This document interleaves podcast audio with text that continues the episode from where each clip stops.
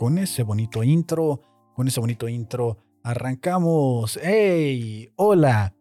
No me gusta decir el hey, pero siempre lo digo y lo he estado borrando en edición y siempre lo digo. Eh, ¿Cómo estás? Hola Kevin del futuro. Adiós al Kevin del pasado. Aquí está el Kevin del presente. Estamos de regreso en un blogcast. Este bonito espacio que me gusta dejar para mí en el día a día, donde voy haciendo mi bitácora de Boss Lightyear, donde voy haciendo mi, mi recuento de los daños del sabotaje que yo mismo me ocasioné por, pues por ser quien soy, por el Kevin del pasado. Bienvenidos a este blogcast el número 15. Hoy es 6 de julio en este blogcast diario que se transmite de lunes a viernes, donde revisamos qué nos está poniendo el algoritmo en eh, pues en la pantalla que me pone el algoritmo de mi Matrix, que es la Matrix lo que quiere que estemos hablando, o por lo menos a mí, y de este, y pues donde también eh, hablo de lo que hace que se me caliente el hocico, las observaciones y distintas cosas que me voy acordando, traumas de la infancia que voy sacando y diferentes cosas que van quedando por aquí. Y al igual, hoy miércoles eh, como el miércoles pasado, vamos a revisar las encuestas de Instagram que se han estado haciendo en cada publicación o en diferentes cosas que se me van ocurriendo. Y hoy los vamos a revisar, por supuesto que sí. Entonces, eh, bienvenidos, bienvenidos. Los temas que traigo para ustedes hoy, pues vienen siendo, pues ya saben, ¿no? La parte de hablando desde mi privilegio, mi chismecito privilegiado. me acabo de acordar o me di cuenta hoy que pues no tuve una graduación, tengo el tema por ahí, eh, ya de plano, eh, lo del tema de la secadora, ya hoy ya le doy cerrón. Eh, les voy a contar qué fue lo que pasó y por qué estoy completamente decepcionado de la marca. spoiler alert, no se logró la instalación. Ya la fuga del agua también, vamos a hablar de eso, de aquí del estudio y de qué quiere que hablemos el algoritmo. me salió por ahí un tweet medio raro, pero me lo pone que es un hilo de alguien que pone, hoy me divorcié de un buen hombre. Entonces vamos a leer un chismecito rico por ahí y vamos a poner ciertos comentarios, ¿no? Porque hubo como algunas cosas que me llamaron la atención.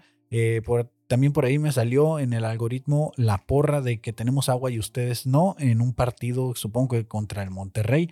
Y vamos a revisarlo, vamos a escuchar ese videíto.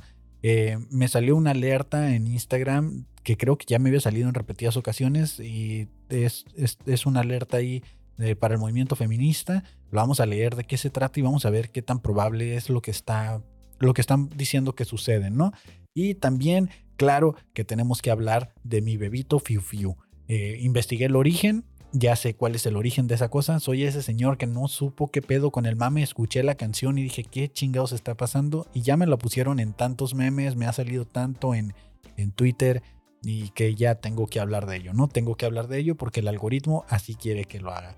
Y pues, como siempre, cerramos con Se me calentó el hocico y vamos a, vamos a hablar de dos cosas que me, me hicieron mucho ruido, de gente que está diciendo que no tenemos acceso a casas porque compramos Starbucks. Y también de este, alguien preguntó de la crisis de los 20. Entonces, son dos cosas que hicieron que se me calentara el hocico y vamos a tocar el tema hasta el final. Pero bueno, eh, demos por arrancado este bonito blog. Ya saben que si gustan apoyar este y demás contenidos, hay todos los links de estas notas que vamos a hablar y también un link de donación en la descripción de este podcast en cualquier plataforma que lo estés escuchando. En la descripción ahí están los links para que vayas a donar y pues todas esas donaciones vienen y contribuyen a la creación de este y más contenidos en esta casa productora, mi proyecto personal llamado Cartoon Podcast Entertainment. Eh, agradezco mucho sus donaciones y pues aquí está este contenido completamente gratis y, así lo seguirá haciendo para ustedes, no para mí, a mí me cuesta, pero a ustedes les llega de manera gratuita, a no ser que paguen la suscripción de Spotify, pero igual lo puedes escuchar gratis directamente en mi link de Transistor. Eh, que también eh, puedes acceder directamente desde Instagram. Si no tienes Spotify, si no tienes ninguna plataforma de podcast, lo puedes escuchar directamente en mi página del blog. Entonces, ahí están los links, ahí está todo. Gracias de nuevo a todos los que comparten y me siguen y me mandan mensajes. Son más de los que esperaba. Eh, quiero hacer un shout out especial porque al parecer eh, mi audiencia es mayor en el género femenino.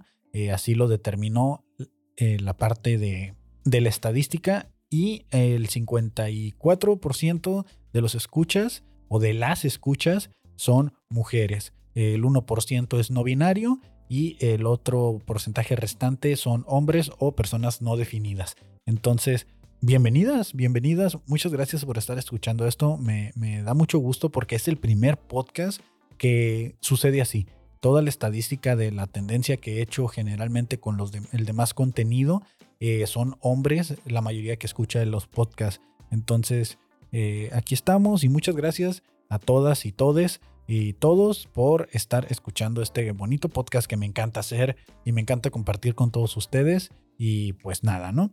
Entonces, eh, hoy estaba, eh, mientras me bañaba, hay una primaria a un lado de mi casa y están practicando el vals. Están practicando el vals y digo, bueno, ¿hasta cuándo se va a romper, no? Como este, esta tradición de poner el vals. Y, me acordé que yo en todas mis graduaciones, tanto de primaria, secundaria, preparatoria, incluso en la universidad, eh, las graduaciones nunca asistí. Y por algún otro motivo siempre tenía como un plan de, ah, es que me voy a mudar de casa, es que no voy a poder por X motivo. De hecho, me acuerdo que en la primaria, cuando todos practicaban el vals, pues como yo no iba a asistir a la graduación porque creo que, creo, no necesito hacer esta ya como consulta familiar. Eh, tengo entendido de que no quisieron pagar como la parte del vestuario y todo eso para que por la graduación. Entonces yo no iba a asistir y yo no iba a bailar el vals porque yo no iba a ir a la fiesta de graduación. Porque era eh, lo del vals y eso iba a ser en una, no iba a ser en el acto académico, sino que iba a ser en un salón y en el salón se iba a ser lo del baile y todo eso. Entonces recuerdo que cuando todos salían a ensayar el vals, pues yo era el único güey que se quedaba sentado viéndolos ensayar y, este, y me ponía a jugar en mi Game Boy, me acuerdo, porque yo llevaba mi Game Boy y me acuerdo mucho de eso. Y en la secundaria me pasó igual. En la secundaria ni siquiera sé si hubo fiesta. Ahí sí de plano me desconecté completamente. Pero lo que pasó en la secundaria fue de que no me querían. O sea, no me querían en el salón. Todos me hacían bullying, me sacaban del salón. De este, me, me ponían apodos, hacían dibujos míos en, en el pizarrón. Y por algún otro motivo, pues yo era como el puliado. Entonces yo no tenía nada de ganas de convivir con esa gente que pues no me, no me quería, ¿no? Y no me trataban bien. Y desde, un, desde que se empezó a planear la graduación, pues creo que lo único que hice fue que todos dijimos que el último día íbamos a llevar una camisa blanca que todavía se utilizaba para que te la rayaran, ¿no? Entonces eso también pasó en la primaria, también me rayaron una camisa blanca, que pues la verdad es que las tiramos, eh, las camisas, porque pues no sé, creo que se consideraba como algo muy malandro, algo muy cholo que te rayaran la camisa. Y en la, en la secundaria así de plano fue como que los odio a todos y no quiero volver a verlos. Y efectivamente no he vuelto a ver a nadie de la secundaria. Y cuando me llego a topar a alguien en la calle, finjo completamente que no los conozco, tanto de la primaria y secundaria. Porque la verdad es que no, no son personas gratas para mí, por, por esto mismo que de... No sé si yo tenía cara de péguenme, que creo que sí, es, más eso que yo tenía cara de pégame. Y, y por eso nunca conviví. Entonces, eh, también de cierta manera entiendo, yo era el nuevo en, el salón porque nunca estuve en más de una primaria eh, un año seguido, siempre me cambiaba de salón cada año y en la secundaria no fue la excepción, de hecho estuve en tres secundarias y en primarias creo que sí estuve como en siete, ocho primarias y, desde, este, y así. Entonces, em, fueron siete, ocho grupos diferentes en primaria, en secundaria lo mismo y de hecho en preparatoria también estuve en tres preparatorias diferentes. Estuve en Ucobash, estuve en Cecite Mexicali y Cecite Tijuana, que, que fue donde terminé en mi preparatoria, que fue el grupo en el que más tiempo duré, que duré casi dos años, fue como año y medio más o menos, porque pues la preparatoria va por semestres. Entonces, los primeros dos semestres los hice cada uno en una preparatoria diferente y así terminé la, la preparatoria. Ahí tampoco hicimos fiesta de graduación, tengo entendido que los populares o la gente normal sí hizo como su fiesta, pero yo pertenecía al grupo de los apestados a la mancha negra del salón, nos decían los emos, nos decían los hipsters, nos decían los otakus y de este y pues nosotros no hicimos nada de fiesta porque pues nosotros nos seguíamos viendo, de hecho a veces nos seguimos viendo todavía y pues la gente no nos invitó a la fiesta, ¿no? Entonces eh, nunca tuve una graduación, realmente nunca tuve una fiesta de graduación más que los actos académicos donde pues es, ahí sí tienes que ir por, por pues, obligación, pero lo que son las fiestas de graduación pues nunca tuve una y en la universidad recuerdo que ya todos andábamos bien jodidos económicamente, eh, de trabajo y todo, que ya lo que menos pensamos fue en hacer una fiesta. Nos graduamos y creo que algunos nos fuimos a festejar. Eh, pues cada quien se fue a festejar con su familia. Yo recuerdo que yo terminé festejando en un restaurante de comida china y, y no, no recuerdo si se hizo como alguna fiesta o algo grande o alguna salida. Sí recuerdo que fuimos algunas veces al Le Container, un bar de aquí, a festejar que terminábamos cada cuatrimestre o que pasábamos las materias, porque sí se nos ponía muy difícil en la universidad. Pero realmente nunca he tenido una fiesta de graduación, no sé lo que es una fiesta de graduación, nunca he bailado el vals eh, en una fiesta de graduación y, y es raro porque pues es una tradición que casi todos tienen y que sí recuerdo yo que, que cuando se elegía el baile de la fiesta de graduación, aparte del vals, también se elegía como una canción para un baile sorpresa o un baile alternativo y que casi siempre era propuesto por alguna de estas niñas extrovertidas que sí saben hablar así de que no tienen vergüenza de decir lo que quieren y proponía la canción y como todos los demás no decíamos nada, se hacía una votación y pues aunque la se suponía que la mayoría estaba de acuerdo, pues realmente estábamos cumpliendo la fantasía de esa niña de bailar esa canción y todos los demás, pues como es una democracia, se tienen que aguantar y hacer lo que la mayoría está pidiendo, ¿no?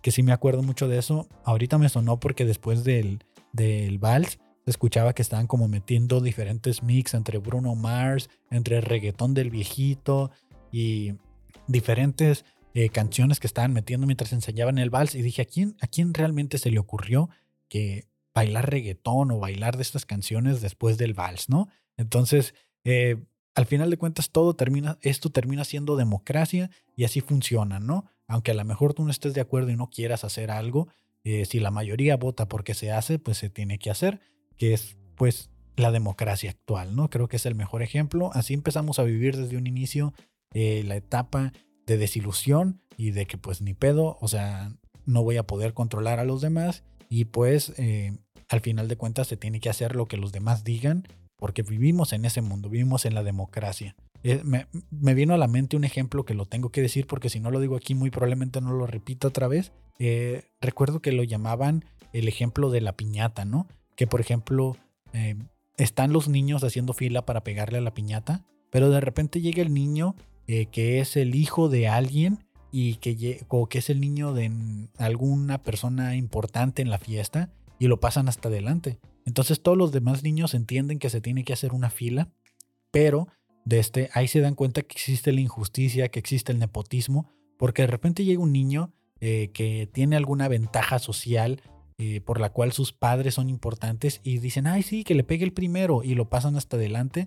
Y entonces, ¿cómo le explicas a los otros niños que a pesar de que ellos están respetando la fila, haciendo su turno, pues siempre va a haber gente en este mundo que va a conocer a alguien y por eso se va a poder saltar la fila, ¿no? Y desde ese momento los niños ya empiezan a crear, o todos empezamos a desarrollar como este sentimiento de injusticia y de que pues algo no está bien. Entonces, eh, me vino a la mente, no, no, sé si conecta con el tema, pero me vino, se los dejo por ahí para que lo piensen.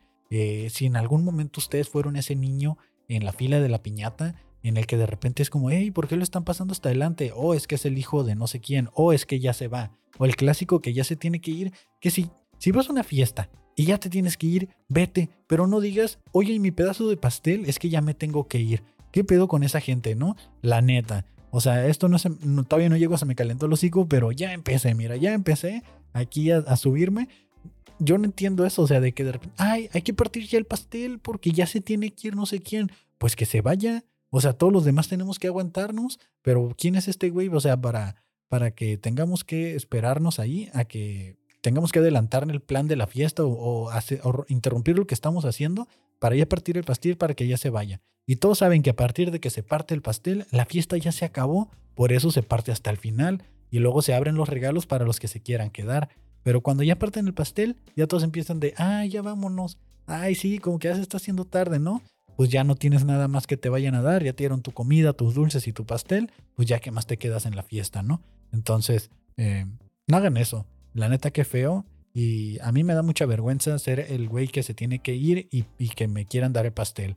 Prefiero quedarme hasta el final y que ya repartieron el pastel para y abrieron los regalos y ver si se ayuda en la limpieza para ya irme. O si me voy, me voy y no digo nada, ¿no? Porque pues también qué incómodo, qué incómodo que digan, no, espérate, ahorita vamos a partir el pastel y que termine siendo ese güey sin querer serlo. Entonces de eso me acordé hoy, ¿no? Que, que no tengo, no tengo recuerdos de una graduación porque pues jamás lo, jamás lo hice. Y entrando a lo de, pues hablando desde mi privilegio nuevamente, el tema de la secadora, ¿no? Secadora marca Samsung, eh, comprada en Home Depot y pues no salen baratas, ¿no? No salen baratas. Eh, la historia en general comienza que solicité eh, que le hicieran un cambio de válvula porque por algún motivo, aunque en México el gas doméstico es el gas LP, las secadoras, en este caso de la marca Samsung, no sé si todas las demás, pero eso te lo dicen ya hasta que pagas, traen una válvula para gas natural en lugar de la válvula de gas LP. Entonces, eh, yo solicité eh, amablemente, porque así te lo dicen en Home Depot, eh, que hables en cuanto te llegue la secadora, hables para que te manden un técnico y te cambien la válvula sin ningún costo. Y esto para que puedas usarla, porque pues aquí es raro la persona que tenga gas natural, que en el episodio anterior decía que yo iba a hacer el cambio, que yo iba a comprar la mina y todo, que ya había visto. Miré en internet nuevamente, me engañó internet, y al parecer las gaseras no venden gas eh, natural de manera común, o por lo menos a las tres que fui me dijeron eso, que solo es como de uso industrial. Entonces, no puedo conseguir un tanque, no puedo conseguir gas, y aunque consiguiera el tanque, porque me puedo cruzar aquí al otro lado, hablando desde mi privilegio nuevamente, y desde traerme un tanque de gas natural y llenar, estarlo llenando aquí, pero no hay manera de llenarlo. Entonces, eh, ni modo, tengo que optar por la opción de que me cambien la válvula de por gas LP, pero ya de plano Samsung ya está en un punto en el que se disculpan, que lo escalan, que no sé qué, pero no está pasando nada. O sea, eh, ya va casi tres semanas. Eh, la, secadora la compré el 20 de junio y pues es hora que no van a hacer la, el cambio. Entonces, eh, ya lo que opté fue porque dije, bueno, no estoy haciendo el cambio con un proveedor que yo pueda contratar, eh, algún técnico local, porque voy a perder la garantía. Garantía de un año nada más. Solo tienes un año en el equipo. Ahora, si para que vayan a hacer un cambio de refacción, que es parte de una instalación inicial, se están tardando tres semanas, un mes y no es, de hecho no están contestando la llamada, pues que me hace pensar que para una garantía me van a responder también, ¿no? Entonces, creo que el mismo técnico que sí me está respondiendo rápido, que es el de confianza, que ya nos ha arreglado la secadora antes, pues creo que él mismo pudiera solucionarlo, ¿no? La garantía solo aplicaría en caso de un defecto de fábrica así súper cabroncísimo. Eh, espero que si, si yo hago el cambio no suceda algo como que se incendio, porque si, si se incendia, pues sí sería una pérdida total y no lo cubre la garantía porque alteramos el equipo, ¿no? Pero ya estoy en ese punto en el que yo sé, a lo mejor es cuestión de paciencia, pero ya, de plano, no lo recomiendo, no compren marca Samsung. Ayer hablé otra vez y me dijeron, espérese 24 a 48 horas para recibir la llamada del técnico. Ya van 24 horas, justo ahorita que estoy grabando esto son las 24 horas. Ellos, durante mi llamada, estuvieron tratando de contactarse con el servicio técnico le hablaron tres veces y no contestó, que es la regla que ellos tienen que aplicar. Y pues, si no les contestan a ellos, pues que me decía, le paso el número para que usted le marque. yo, güey, pues si tú eres, que eres el jefe, no te contesta, menos me van a contestar a mí, ¿no? Entonces, eh, pues ya eh, se descarta el plan A, que era pues aceptar la instalación gratuita de Samsung. Se descarta el plan B, que era comprar una mina de gas natural. Y pues vamos al plan C, que es contratar al técnico de toda la vida que nos ha estado haciendo el paro con los diferentes equipos que hemos tenido en la casa. Y pues él sabe, dice que puede hacer el cambio de la válvula, que se compró un kit de, de, cambio de, de, gas natural a LP y él hace el cambio, ¿no? Entonces, pues me va a costar dinero de mi bolsa, obviamente, no me va a salir gratis como lo que te ofrecía Samsung, pero pues por ese servicio gratis, que pues de cierta manera si era gratis, no me siento como con el derecho de exigir, a no ser que digan gratis, pero ya vaya incluido en el costo de lo que estás comprando de tienda, ¿no? Y eso es lo que me molesta, que compres algo de tienda nuevo y que no lo puedas utilizar porque está pensado para otro mercado que es el americano y no el mexicano. Porque de nuevo, en México el gas doméstico es el LP. Entonces, por lo menos aquí en Tijuana, ¿no? No sé cómo esté aplicando para el resto del país, pero así es. Es un gas derivado del petróleo y pues el, es lo que hay. Entonces no recomiendo en lo absoluto el servicio técnico de Samsung. De hecho, ya lo había dicho, sus celulares no me gustan en lo absoluto.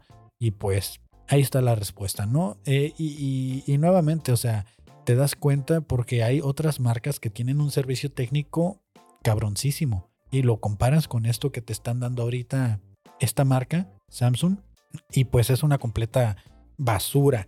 Y, a lo mejor no es culpa de la marca, sino del proveedor local, del proveedor eh, que ellos tienen contratado aquí. Pero de cierta manera hay en su responsabilidad, porque, o sea, no auditas a tus proveedores. ¿Cómo, cómo sabes que el servicio que están ofreciendo es de calidad? O sea, haz algo porque por culpa de ellos, pues estás teniendo estos problemas donde ya gente no va a recomendar tu marca. De hecho, eh, hablé ya en plan de señor eh, ayer y le digo, ¿sabes qué? Le dije, ya no me interesa la instalación, quiero que pasen a recoger el equipo. Lo quiero regresar, ya no lo quiero. Y no, que joven, que disculpe señor y que mire, vamos a escalarlo y que le vamos a dar súper caso de prioridad y que no sé qué.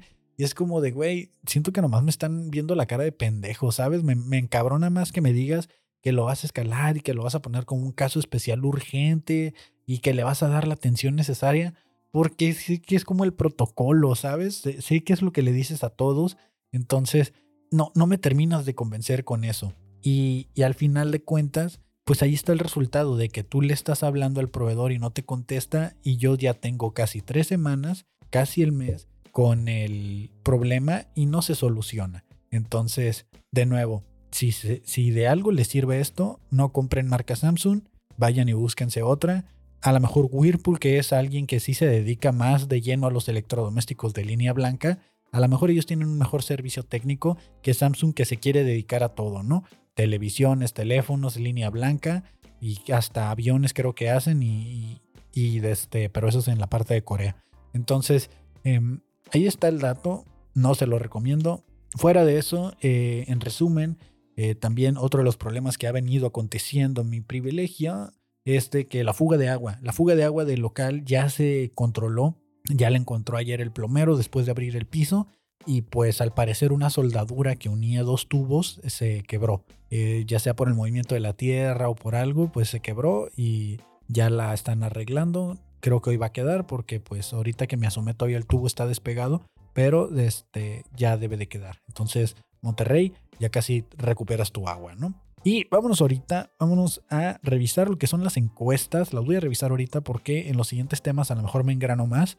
Y quiero que revisemos las encuestas que estuve haciendo en mi Instagram, arroba Kevin Cartón, donde ustedes respondieron dos encuestas. Eh, la primera era eh, cuáles eran respecto al episodio del viernes de la semana pasada, eh, cuáles eran sus propósitos de año que habían cumplido y cuáles no iban a poder cumplir, ¿no? Entonces, responde Pris Lemus, responde, sus propósitos eran viajar, ahorrar, ya no trabajar y no gastar tanto. Solo he podido cumplir el de viajar. Entonces por ahí está pendiente el de ahorrar y ya no trabajar, pues ojalá, ¿no? Ojalá que se, que se cumpla, hay que recalibrar. Y también comentaba que pues ellos sí festejan la Navidad todo el tiempo que era lo que decía yo, de que ya estamos a mitad de año y deberíamos de, deberíamos de tener una Navidad a mitad de año, porque ya no sabemos si vamos a llegar a diciembre, ¿no?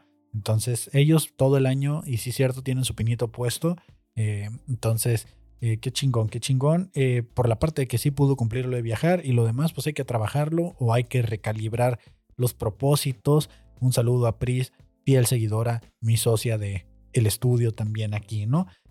Lucky Fela ah, Ivette Cárdenas responde, logré que me ascendieran en el trabajo. No he logrado hacer ejercicio ni dieta. Pues mira, entre uno más gasta, más come, ¿no? Entonces, eh, unas por otras, y se entiende el por qué no estás logrando lo de ni hacer ejercicio ni, ni hacer dieta, pues muy probablemente porque el nuevo trabajo que tienes, a la que te hayan ascendido, y que qué chingón, la verdad, felicidades, eh, pues te da más responsabilidades y te, te quita esa opción, ¿no? De o te limita esa opción de ir a hacer ejercicio y hacer tu dieta, pero pues siempre es a lo mejor no hacer ejercicio, pero con, que empieces la dieta o midiendo las porciones, eh, creo que el hecho de estar consciente de, de cuánto es una porción de comida y, empezarlas a medir, ya con eso empiezas a hacer un cambio en tu vida. Ni siquiera tiene que ser algo tan de golpe, sino que, por ejemplo, uh, yo cuando siento que estoy subiendo de peso, digo, ok, si normalmente me como cuatro tacos, ahora me voy a comer tres o me voy a comer dos. Entonces, así es como que ya empiezas como a concientizar las porciones. También empiece, empiece, porque aquí el español se nos da. Eh, también empecé, yo lo recomiendo, por ejemplo, cambié todas las bebidas por agua. Tomo un chorro de agua, siempre traigo una botella de agua conmigo y cada vez que siento como necesidad de un dulce o algo, me tomo un trago de agua y así estoy constantemente o cuando me está dando sueño, o cuando no tengo nada que pensar o que hacer, miro mi botella de agua y le tomo al agua. Entonces, eh, recomiendo yo eso, sobre todo porque ahorita hay escasez, y así es como empezar a medir tus porciones. Entonces, también cuidarlo de los desayunos y todo, puedes, puedes iniciar tal vez por eso, tal vez no una dieta estricta y un, un método de ejercicio estricto. Al final de cuentas, creo que en la alimentación es donde está, creo que el 80%, 90% de esfuerzo y ya lo demás es puro gimnasio, pues para fortalecer músculos y demás cosas, ¿no? Pero realmente lo de adelgazar y eso está más que nada en la comida. Tampoco es irse al extremo de que te bajas a puras ensaladas, ¿no? Entonces, porque realmente necesitas la proteína. Simplemente es empezar a, ver qué es lo que te hace bien, qué es lo que te hace mal y empezar a medir porciones. Es algo que, yo recomiendo, a mí me funciona cuando ya siento que estoy subiendo de peso, es cuando empiezo a medirme y empiezo a regresar a mi peso que yo considero normal, ¿no? Promedio, porque tampoco soy una persona esbelta, porque pues la neta me gusta comer. La neta me gusta comer y con poca comida no me siento satisfecho. Y esta fue la primera encuesta. La segunda encuesta que me gustó mucho la respuesta eh, fue respecto al episodio del día lunes, eh, donde hablamos de la nutria que se sorprende. Me mandaron ustedes bastantes eh, comentarios del por qué la nutria estaba sorprendida. ¿Qué fue lo que sorprendió a la nutria? Entonces, vamos a leer algunos de esos comentarios que se me hicieron muy chistosos, muy cagados. Hay unos que no he leído, pero vamos a reaccionar directamente a ellos de la manera más orgánica posible, ¿no? Porque tampoco me voy a cagar de la risa aquí, nivel cotorriza, porque este no es ese programa. Pero vamos a leer lo que dice. Eh, los voy a leer en general. Recibí 2, 4, 6, 8, 10, 12 respuestas. Una de las mejores encuestas, debo decirlo yo, con más respuestas que ha tenido eh, de las que hago en Instagram constantemente, ¿no? Entonces, eh, dice por ahí, eh, Lenin-P11 dice que reaccionó así porque miró el nutrio. Ok, ok, se vale, se vale. Dice Poncho García, así reaccionó porque se dio cuenta que sabes piletear un pez globo. Esto es porque, pues, para los que sepan o hayan visto algún otro contenido donde yo hablo que voy a una isla cada año, una isla familiar, que tenemos una isla de manera, pues no legal, pero tenemos una isla. Eh, ahí aprendimos a, pues, a preparar pescado, ¿no? Y un pez que preparamos muy seguido es el pez globo, que nosotros le llamamos botete.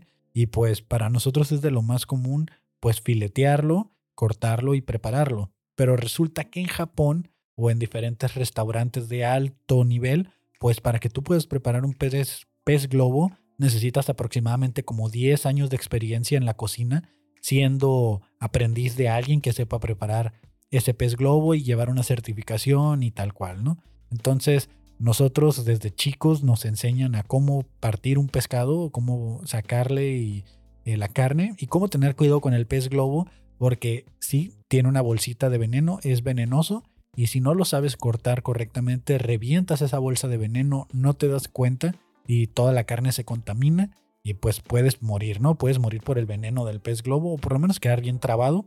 Entonces, nosotros sí tenemos como, pues no el entrenamiento, pero sabemos, ¿no? Que son ciertos dedos arriba de la cabeza, es un corte en diagonal y pues la, lo tienes que hacer el corte y con la mano lo vas abriendo.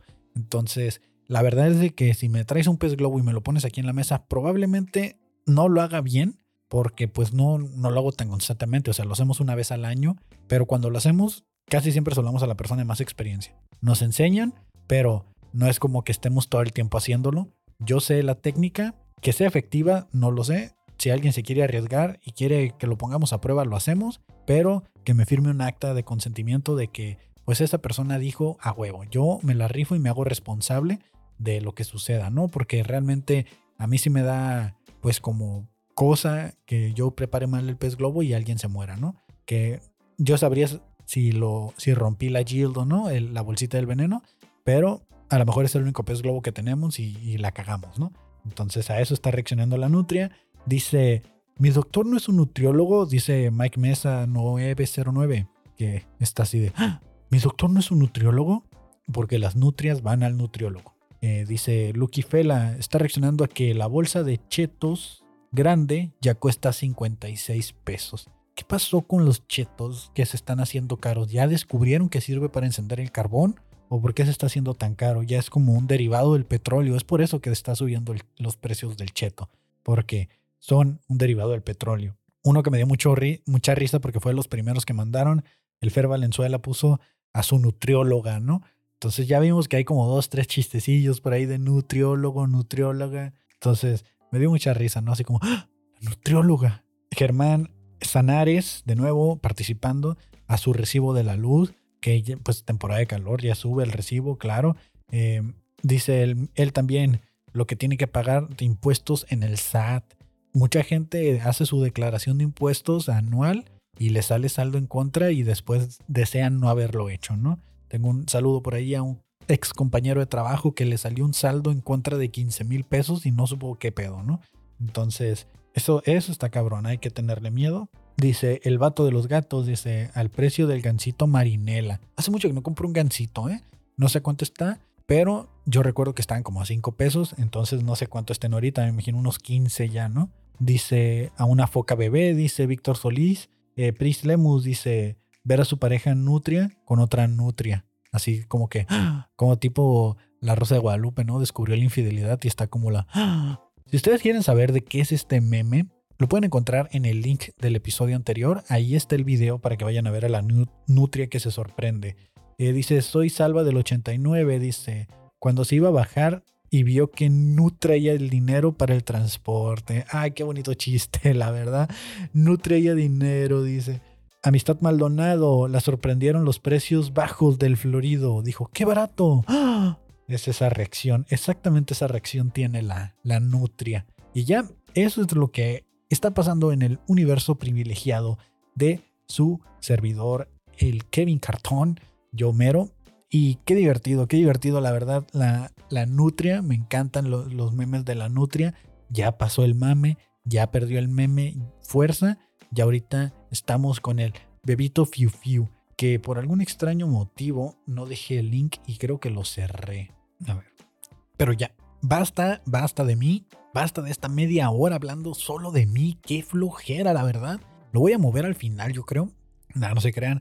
Eh, vamos a hablar. Bueno, ustedes ya lo escucharon editado, ¿no? Como si estuviera aquí en vivo la gente yo diciéndole, ah, no se crean, no lo voy a editar así. Ustedes ya lo escucharon cómo quedó. Vamos a hablar ¿De qué quiere el algoritmo que hablemos el día de hoy? ¿De qué quiere? ¿Qué es lo que me ha estado poniendo desde el día de ayer hasta el día de hoy? ¿Qué es lo que hemos estado viendo en las redes sociales, en mi Matrix? Esto es mi algoritmo. Me sale esta nota en Twitter que dice, hoy me divorcié de un hombre y pues queremos saber de qué hombre, ¿no? ¿Qué pasó? Dije yo, ¿qué pasó? ¿Cómo que se divorció de un hombre? Y, y voy a abrir el link porque soy muy güey y lo cerré. A ver, Hello. Ok, hoy me divorcié de un hombre, ¿no? Me, llamó la atención esta publicación porque a pesar de que, bueno, ahorita ya lleva 10.000 likes, me, tocó verla con menos. Em, hubo un comentario de, alguien cercano que le puso, um, déjame ver si me sale aquí rápido. Bueno, no me sale, pero le puso de que el ganón de ese divorcio había sido el hombre. Y yo así como, fue lo que me hizo conflicto. Realmente no lo iba, no iba a tocar el tema, pero ahí me salió. Entonces les leo el chismecito. Les leo el chismecito de qué es lo que está pasando. Dice, hoy me divorcié de un hombre. Dice, un buen hombre. No hubo infidelidad. No hubo todas las cosas horribles que separan a miles de parejas, sino algo inesperado y aún más duro. Dejó de tratarme con amor y ya. Ok, ok. Dejó de sentir amor y por eso decidió divorciarse de la persona. Hasta aquí, en, en el primer, la primera parte del hilo, pues tiene un poco de sentido. Tiene un poco de sentido vamos a, continuar oyendo por qué cree que ya no la amaba, ¿no? ¿Por qué dejó de sentir amor? Dice, digo que es más duro porque sería más fácil decirle cabrón, patán, hijo de puta, malvado, encasquetarle todo el odio por haber hecho algo malo y no.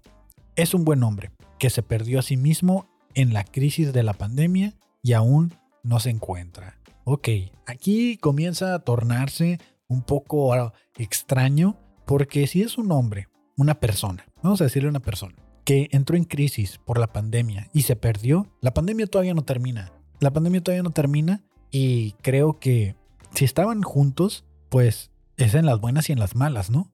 Según lo que nos dice ciertos mantras que hemos escrito y dicho e-, en muchas diferentes culturas, religiones, pues en las buenas y en las malas, ¿no? Si alguien te va a apoyar, si estaban juntos y de repente uno de los dos se pierde, pues para eso está el otro, ¿no? Para darse ese apoyo. Obviamente no eres responsable 100% de los sentimientos de la otra persona, pero si están juntos por lo menos tienen un acuerdo de apoyo, creo. Continuemos leyendo, continuemos leyendo y me divorcié. En el acto de valentía, congruencia y amor propio que he hecho en mi vida.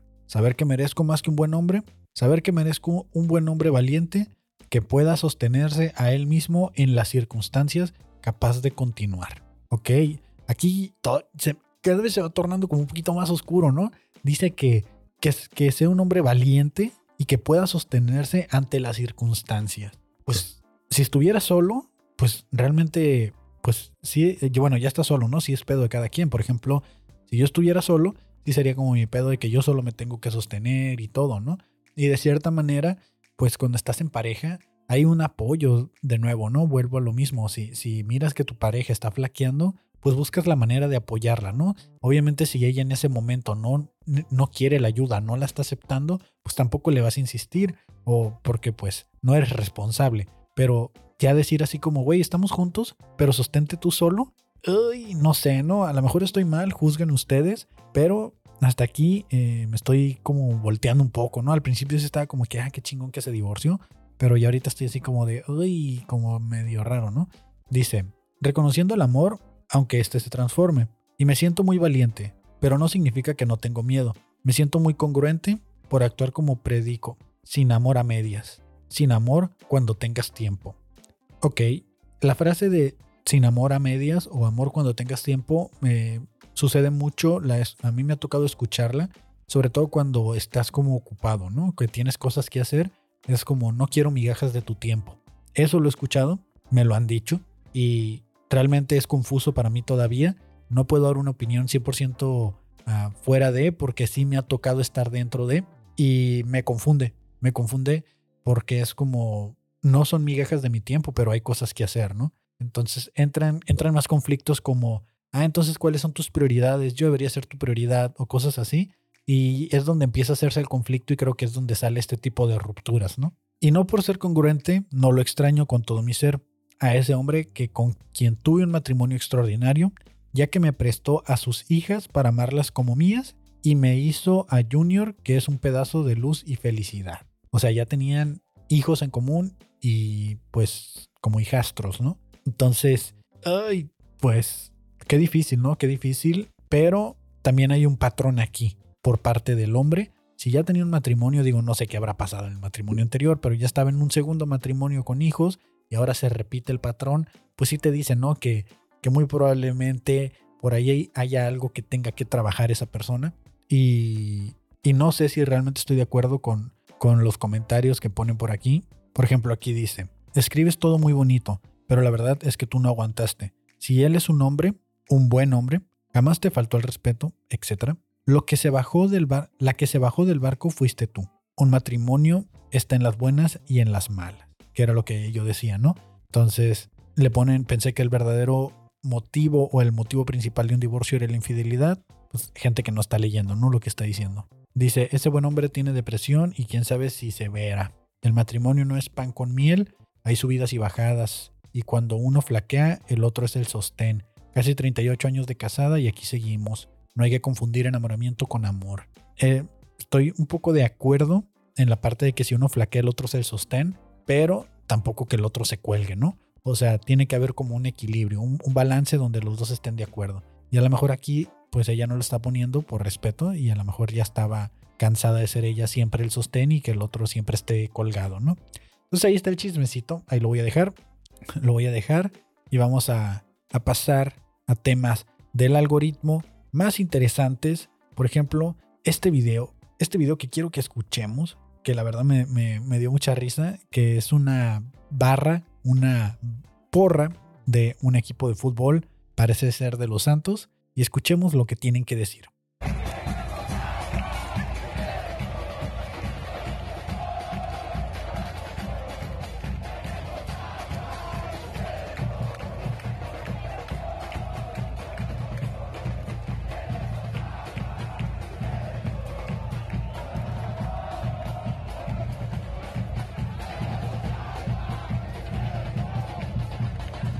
Tenemos agua y ustedes no, dice. Tenemos agua y ustedes no. ya, ya en plan es prender esto, ¿no? O sea, ya en plan no vas a echarle sal a la herida. y me dio mucha risa, me dio mucha risa. Porque también salió un güey a decir de que, pues, por, no tenemos agua, pero tenemos educación. Y es como que, por mamadores no tienen agua, le pusieron en los comentarios. No, si la gente es bien bien cabrona cuando quiere serlo, ¿eh? Y ya, me, me, me, me, da mucha risa, ¿no? Me da mucha risa la creatividad de la gente para, para pelearse en eso, ¿no? Tenemos agua y ustedes no. Voy a tocar un tema delicado, un tema delicado por, porque es de género, es, es un tema publicado en el Instagram de feministas de todo baja. Eh, ponen por ahí, eh, una seguidora nos hizo llegar esta información. Mucho cuidado, no tomen papeles directamente. Esta nota ya había salido hace mucho, ¿no? Este, esta, pues como cadena que envían donde dicen que algo les pasó. Vamos a leer, dice. Hola chicas, les comento esto que nos ha, nos ha estado pasando por si quieren compartir la información. Hace una semana en la Plaza Río dejaron en nuestro parabrisas de la camioneta una carta doblada. Al llegar a casa, mi mamá la abrió y a los 10 minutos quedó inconsciente. Dos días después seguía mareada. Pues no mames, si está bien cabrón, ¿no? Lo que le hayan puesto, que dos días después, o, quítenle la carta también. Capaz si la abrió y la dejó ahí en el buró y, la seguía oliendo cada vez que se levantaba, ¿no? Y como rasquihuel hasta que se le acabó ahí, como catálogo de labón hasta que se le acabó el, el efecto. Dice, no sabemos qué es lo que tenía el papel. Y hoy nuevamente, cerca de Río, en un Calimax, nos dejaron un sobre con otra carta. Esta vez no la tocamos directamente y solo la tiramos a la basura. Creemos que es porque nos ven solas. Somos tres mujeres y un bebé. Espero que, y ya no dice nada más, ¿no? Entonces, em, pues, no sé si me recuerda los ataques de Anthrax que hubo hace, pues, en los 2000, en los 90, a los finales de los 90, donde mandaban cartas y la gente que abría, pues, tenía como esta droga y se morían o les tenían síntomas raros o algo extraño les pasaba, se intoxicaban. De nuevo, no sé si funcione así exactamente el, el que hagan una carta y solo con el contacto o si cuando la abres al abrirla te avientas tú misma como un polvo a la cara o lo que sea, pues hay que tener cuidado, ¿no? Hay que tener cuidado y si les dejan algo en el parabrisas, también hay que tener cuidado con la información que se comparte. Como les digo, esta información ya había salido hace mucho. Em, a veces simplemente te dejan flyers así de queremos tu carro para llevarlo a un yonke, ¿no? Que también jodido el carro y, que qué falta de respeto, pero ahí te lo dejan de por si te interesa yonkearlo, ¿no? Entonces, pues yo la neta nunca agarro papeles les recomiendo que no agarren nada. O sea, ni siquiera cuando les dan así como muestras o lo que sea, si no es así como dentro directamente en una tienda, no presten su celular, no presten nada. Desconfíen de todo, la verdad. No estamos en una época para estar confiando.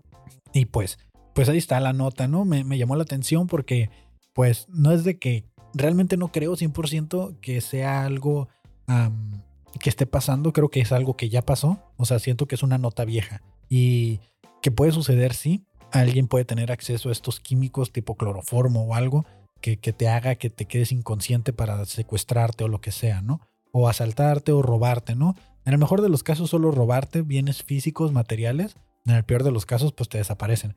Entonces no está de más tenerlo en cuenta que hay un método por ahí distinto, pero al final de cuentas desconfíen de todo, volteen a todas partes Em, yo siempre lo que hago es antes de llegar a de subirme al carro checo, si tiene candado, de que no lo hayan abierto y que vaya a estar alguien arriba del carro o, no sé.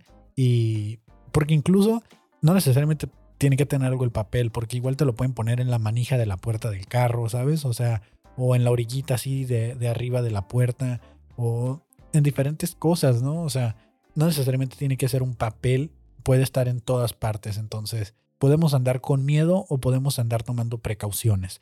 Entonces, ahí está la nota. Se los dejo a su consideración. ¿Ustedes qué opinan? Ahí manden mensajes con qué opinan de esto. Y ahora sí vamos con la carnita, con la parte interesante del algoritmo. Lo dejé hasta el final. Vamos a ver cuál es el origen de mi bebito Fiu Fiu y vamos a escuchar la canción también porque nomás he escuchado como un pedacito y pues quiero, quiero conocerla toda, ¿no? Entonces eh, voy a cerrar aquí y vamos a escuchar la canción que ya eh, eh, vamos a escucharla y vamos a después ver cuál es el origen.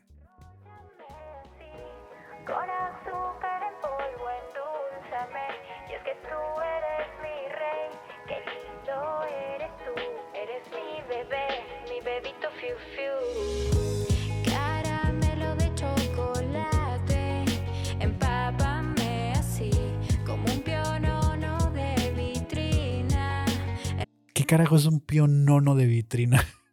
un pionono. Sale ahí como unos roles. Son como unos roles de canela, parece. así, con azúcar en polvo, endulzame. Y es que tú eres mi rey, qué lindo eres tú. Eres mi bebé, mi bebito fiu fiu. Qué lindo eres tú. Mi bebito fiu fiu. Wow, yo pensaba que era como algo más así como más extraño. En el video, pues es un remix, es, un, es una parodia, es una adaptación hecha por Stan. Eh, dice, adaptación de Stan, guion Dido, featuring Eminem, ¿no? Entonces, eh, básicamente esa es la letra. dura tres minutos la canción. Si la quieren escuchar, ahí les dejo el link para que lo vayan y la escuchen. Yo no más quiero escuchar el inicio de la letra porque creo que es toda la letra y ya lo demás es puro remix, se va repitiendo y se va repitiendo. Pero básicamente la letra Dice, eh, caramelo de chocolate, empápame así, como un pinono de vitrina, enróllame así. Con azúcar en polvo, endúlzame, y es que tú eres mi rey, qué lindo eres tú. Eres mi bebé, mi bebito fiu fiu. La neta, está pegajosa, está pegajosa, y el origen, el origen de esta, de esta canción se deriva a que el expresidente de Perú, que estuvo de presidente del 2018 al 2020, Martín Alberto Vizcarra Cornejo, eh, dicen que tuvo como una infidelidad ahí eh, con una ex candidata del Congreso de Somos Perú, eh, llamada Zuli Arele Pinchi Ramírez del Castillo. se filtraron algunas conversaciones de WhatsApp, ¿no? donde ellos dos estaban hablando y ella le decía, se refería al presidente como mi bebito y luego le ponía fiu fiu. Como, me imagino que es el fiu fiu, así como el de cuando te dan carrilla de que estás guapo o algo así. Entonces de ahí viene el origen de la conversación, pues lo volvieron un remix, eh, que un DJ peruano eh, pues, lo hizo canción y ahora se volvió esto, ¿no? Ese es el origen y el video pues tiene fotos del, expresidente que se parece al papá de Betty la Fea, de este, eh, pues como, como inspiración. Qué cagado, ¿no? Qué cagado. Vamos a escuchar un poco más de la canción.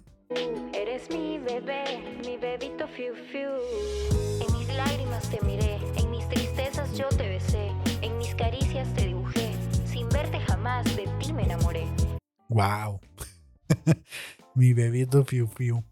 Pues ahí está, eso es lo que el algoritmo trae ahorita por todas partes. Y que si alguien no se refiere a ti como tu bebito Fiu Fiu no se puede.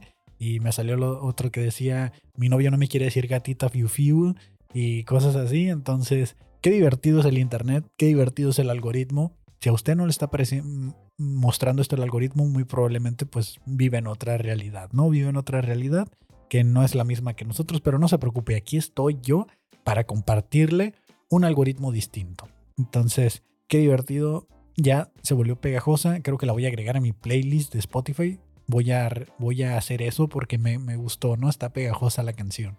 Y ya, eso es de lo que quiere que hablemos el algoritmo.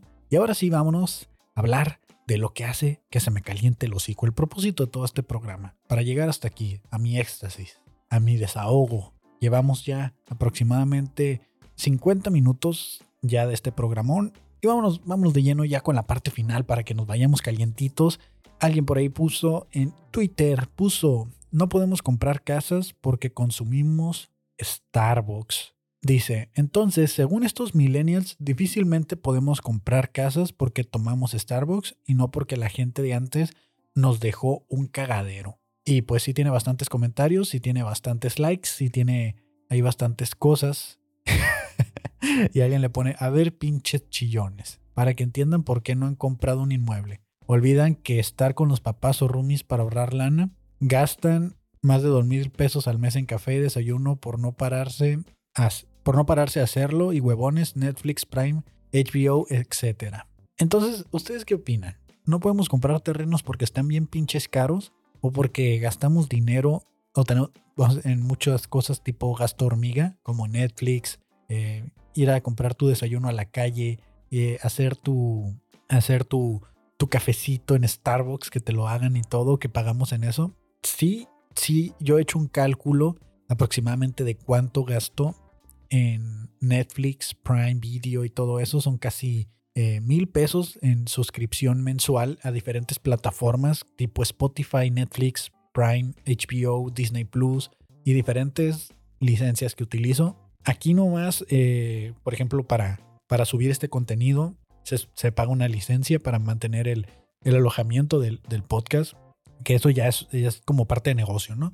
Pero para consumir distinto contenido, pues ya vivimos en una, sociedad muy capitalista, ¿no? Ya, ya vivimos en algo que, nos obliga a estar consumiendo y, bueno, no nos obliga, pero sí nos plantea la necesidad y la aceptamos.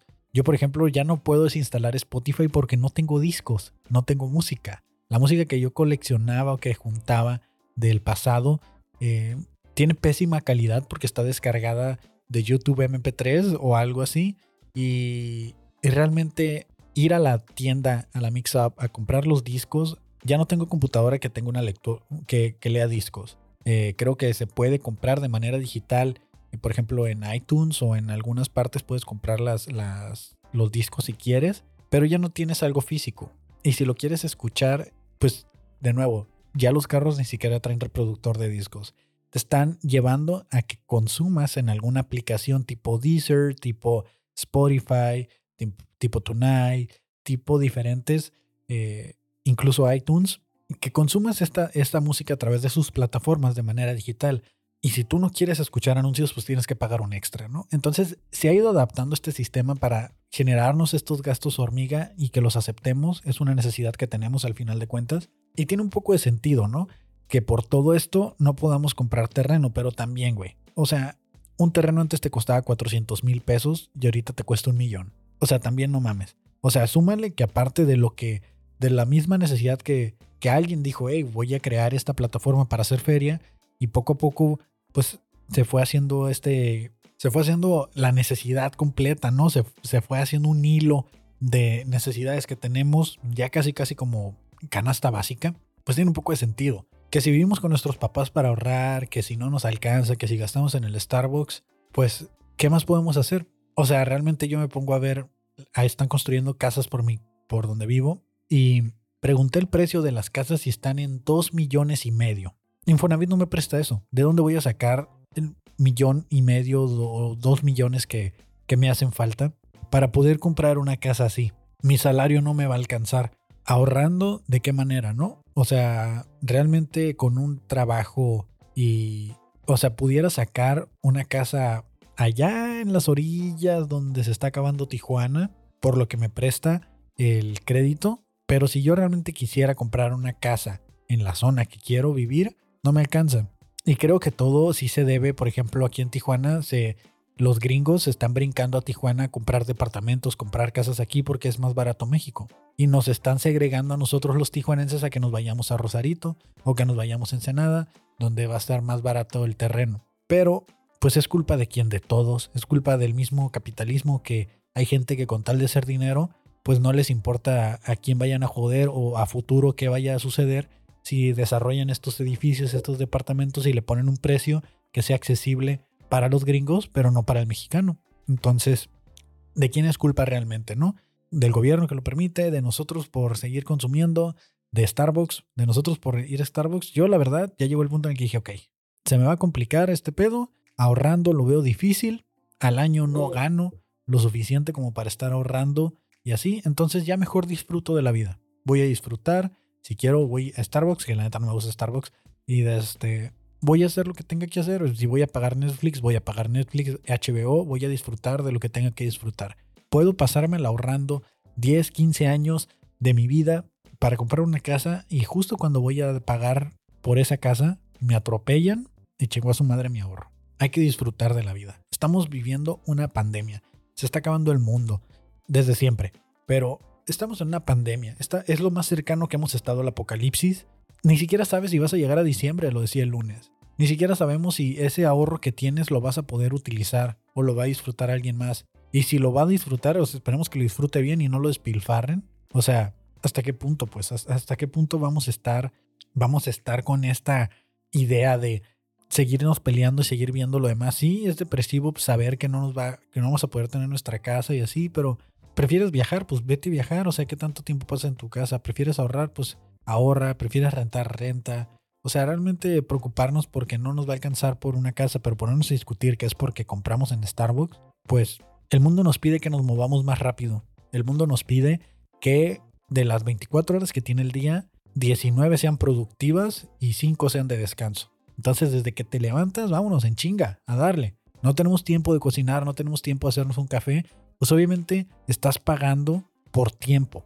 Es lo que estás haciendo. Cuando compras un desayuno en la calle, cuando compras un café en la calle, cuando compras, aparte que estás contribuyendo, obviamente, si lo haces en un negocio local, en lugar de irte a una cadena de, este, de, de negocios, pues estás contribuyendo a la economía, se está moviendo el dinero, pero estás pagando por tiempo.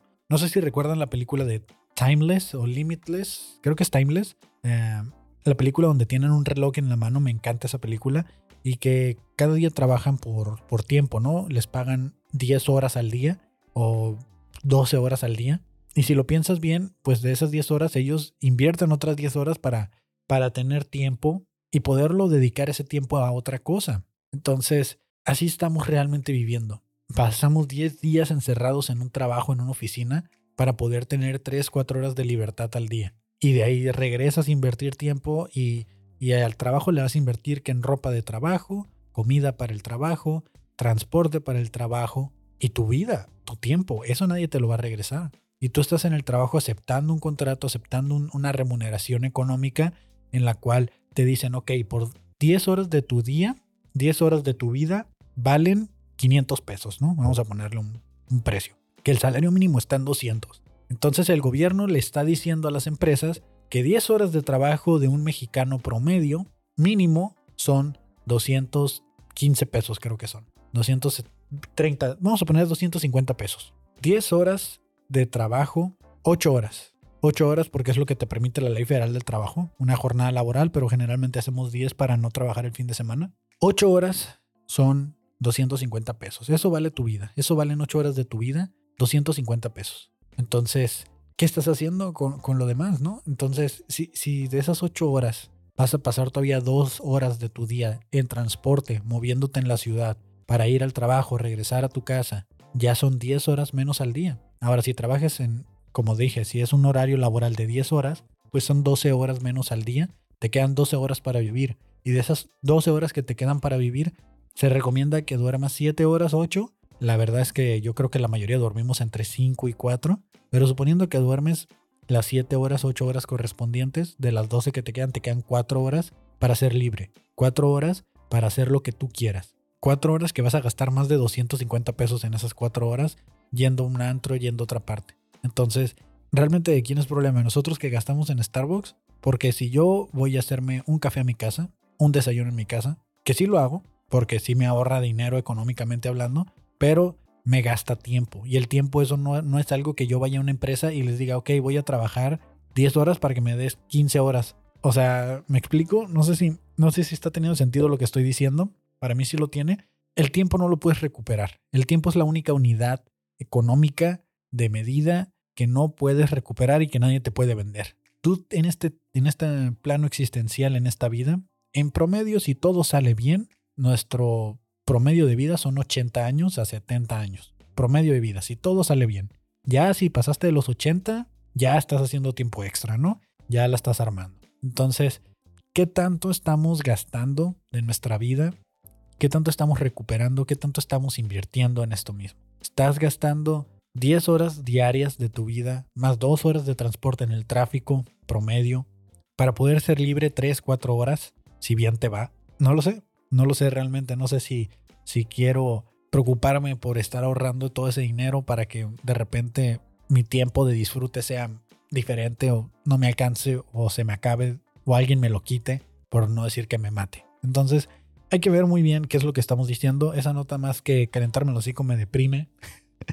porque pues te das cuenta de la realidad, ¿no? Por eso me gusta tanto la película de Time, de Timeless, creo que se llama en español, El precio del mañana. Y, es, un, es un tatuaje que tengo planeado hacerme porque pues me, sí me identifico mucho, ¿no? De que, por ejemplo, aquí estoy, ¿no? Dedicándole dos, tres horas a esto y es mi tiempo libre y yo lo estoy disfrutando y no estoy obteniendo nada económico. Pero este tiempo para la industria, para la maquila, pudiera valer 250 pesos, ¿no? Entonces, considera bien qué es lo que haces con tu tiempo porque tu tiempo vale y si no sabes cuánto vale, cheque el salario mínimo de tu país, de tu, de tu lugar actual o si ya Obviamente, si ya estás trabajando, pues checa, ¿no? O sea, en el trabajo me pagan 500 pesos por estar 10 horas aquí. Eso vale mi tiempo. Entonces divides los 500 pesos entre las 10 horas y ya sabes que tu hora de vida vale 50 pesos. Y eso es lo que vale, eso es lo que vale tenerte parado, tenerte sentado, tenerte ocupado en un lugar. 50 pesos, ¿no? Si ganas 500 pesos por 10 horas.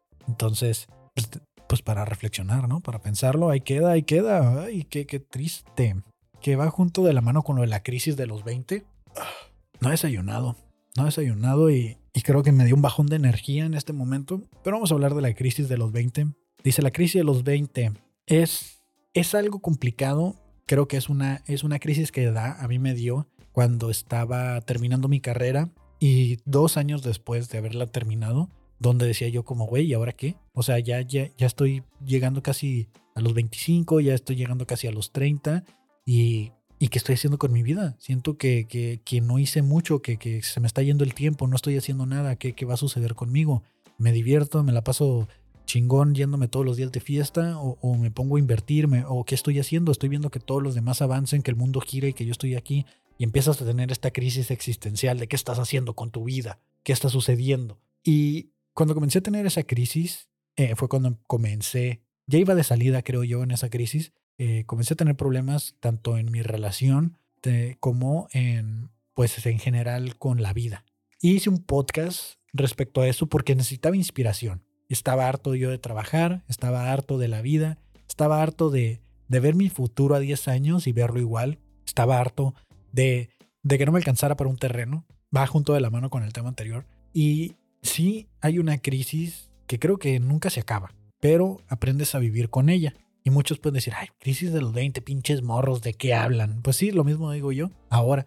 Pero cuando estaba en ese momento que estoy seguro que ustedes todavía lo tienen y es esa crisis que actualmente llevan porque es algo que va creciendo, es una bola de nieve que se va haciendo y si te pones a hacer introspección desde cuándo inicia, pues inicia casi casi desde que eliges tu carrera, ¿no? Desde los 18, 17 años, desde ahí empieza tu crisis, de que estás en una carrera contra el tiempo por ver qué vas a hacer y que si no te pones las pilas, la vida te va a chingar y te va a comer, porque llega el punto en el que tus papás ya no te van a estar respaldando, ¿no? Hay gente que toda su vida tiene el respaldo de sus papás y hay otros que se tienen que volver el respaldo de sus padres, ¿no? Que es, el, mucho, es mucho el caso de amigos que tengo, de que ya mantienen a sus papás porque sus papás ya llegaron a cierta edad donde ya no pueden trabajar o ya están cansados, lo que sea. Entonces llega un punto o me llegó un punto en el que yo me planteé todo eso, ¿no? O sea, yo quiero que mi mamá ya no trabaje y quiero que disfrute de lo que le queda de vida, porque en algún punto de vida yo voy a estar ahí y ¿qué va a suceder? Por ejemplo, ahorita ya pensando de esa manera, yo me pongo a pensar, ¿y quién va a trabajar por mí? Si yo no tengo hijos, no tengo familia, o sea, no tengo un matrimonio ahorita. Entonces, va a llegar un punto en, mi edad adulta vejez donde si yo no tengo un buen ahorro, un buen negocio, un buen dinero guardado, pues voy a tener este problema de que nadie va a ver por mí. Por ejemplo, ahorita mi mamá tiene el sustento de que tiene a sus dos hijos con carreras profesionales que la pueden apoyar económicamente eh, si se le atora la carreta, ¿no? Que ahorita mi mamá es, sigue trabajando y pues es una mujer poderosa y, y, lo va a seguir haciendo hasta que ella quiera porque no quiere dejar de hacerlo y qué bien que lo siga haciendo y nos da chance a mí y a mi hermana de que podamos hacer algo para que cuando se llegue ese momento que ya necesite nuestra ayuda 100% estemos preparados, ¿no? Que en el caso pues es desarrollar una profesión. Pero ¿qué pasa con esa gente que ya desde antes ya se cambian los papeles, ¿no? Que en lugar de tú depender de tus papás, ya tus papás dependen de ti. Y si te pones a pensar todo eso, eh, te empiezas a hacer una crisis, empiezas a entrar como pues te empieza a dar ansiedad, ¿no? El, pensar en el futuro, en qué va a suceder. Eh, de cierta manera, las personas que ya tienen hijos pueden decir, bueno, si este cabrón le echa ganas, se pone las pilas y no la caga, pues, pues a lo mejor ahí está mi soporte, mi sostén, que no me vaya a dejar desamparado, ¿no? Pero si estás en una crisis de los 20, 18, donde no sabes si vas a tener familia, te están diciendo de que no te embaraces, que no tengas novia, que, que, que vas a echar a perder tu vida si llegas a tener un hijo, empiezas a, a generar todas estas angustias, y pues, ¿cómo no quieres que tengas una crisis, no? ¿Cómo no quieres tener una crisis? Si también estás viendo cómo ya los adultos están quejando económicamente del gobierno, de lo que sea, pues la crisis va a estar. Entonces, eh, creo que es bastante normal, creo que nunca se acaba, creo que aprendes a vivir con ella, con la crisis, y sobre todo tienes que aprender a utilizarla como motivante, a utilizarla a tu favor. Sí, no sé si el futuro vaya a ser bueno para mí, no sé si alguien me vaya a mantener, si alguien me vaya a sostener, si voy a tener que sostener a alguien más. Pero mientras tanto, mientras son peras o manzanas, vamos preparando el terreno. Y no van a ser de la noche a la mañana. ¿Qué necesito hacer? Ok, pues que me gusta, pues tengo que empezar a ver pues un trabajo. Si quiero trabajar toda mi vida, pues le voy a echar ganas al trabajo. Pero si no me gusta trabajar, pues le voy a echar ganas para de repente ya salirme. ¿Y cómo voy a hacer eso? Pues voy a ver si puedo poner un negocio, ¿no? Pero no todos les pegan los negocios, no todos podemos ser jefes, no todos podemos ser empresarios, no todos podemos ser exitosos. Entonces, ¿a dónde me está apuntando la vida? ¿Qué es lo que necesito que, a dónde me está guiando? ¿A dónde voy a llegar? Ah, pues vamos a dejarlo fluir y vamos prestando más atención. Vamos a, a pararnos un poco donde estamos, ver a nuestro alrededor y ver qué es lo que tenemos, porque muchas veces está enfrente y no lo vemos, pero necesitamos estar en ese punto en el que queremos verlo, en el que necesitamos entender qué es lo que está sucediendo. Miro a mi alrededor, miro las oportunidades, decido si las tomo, decido si estoy listo, decido si es lo que necesito, pero no no me detengo. No me detengo, siempre tengo que seguir avanzando. Cuando digo detengamos a vernos, es ver para seguir avanzando. Es una breve pausa para calibrarte, para tomar un, un, camino. Y si lo tomas y resultó que no funcionó, por lo menos seguir teniendo en cuenta por qué no funcionó y tener en cuenta también las demás alternativas, ¿no? Que parte de aquí de lo más importante es saber reconocer qué es lo que no sabemos. Eso lo leí ayer en un libro de filosofía, que pues las personas más sabias son esas que se dan cuenta de lo que no saben, ¿no? O sea, como el que decía, yo solo sé que no sé nada, pues así mismo, ¿no? Yo quiero emprender un negocio, pero sé que no sé emprender un negocio. Sé que quiero editar podcast, pero sé que no sé editar. Entonces, entre más estudio, entre más me enfoco, más me doy cuenta que menos cosas sé. Pero eso es bueno porque sé que tengo que aprender, sé que tengo que desarrollar. Y así voy impulsando mi crisis de los 20 si le quieres poner, pero es una crisis de vida, o sea, es una crisis que va a estar todo el tiempo, que si dejas que te consuma, puede ser esta persona que está tuiteando que se divorció de un buen hombre, puede ser esa persona. Entonces, o puede ser alguien que sea un ejemplo a seguir, alguien que le va medianamente bien y va a tener una vida plena o va a tener una vida promedio donde va a poder gozar y disfrutar. Tal vez no va a ser Elon Musk, no va a ser el presidente de México, tal vez no va a ser eh, eh, Slim o algún exitoso Ricardo Salinas Pliego, pero por lo menos la vida te va a dar para que la sepas llevar y para que todo sea tranquilo. Entonces la crisis ahí está todo el tiempo, ahí va a estar y a todos nos da. Creo que eso es lo que debemos de saber también, que no somos los únicos que estamos teniendo problemas y que si lo hablas con alguien muy probablemente te pueda compartir de su experiencia y te puedas dar cuenta de que así como tú piensas o así de jodido como te sientes, los demás también. Y que pues entre todos podemos levantarnos y podemos apoyarnos. Creo que eso es lo importante.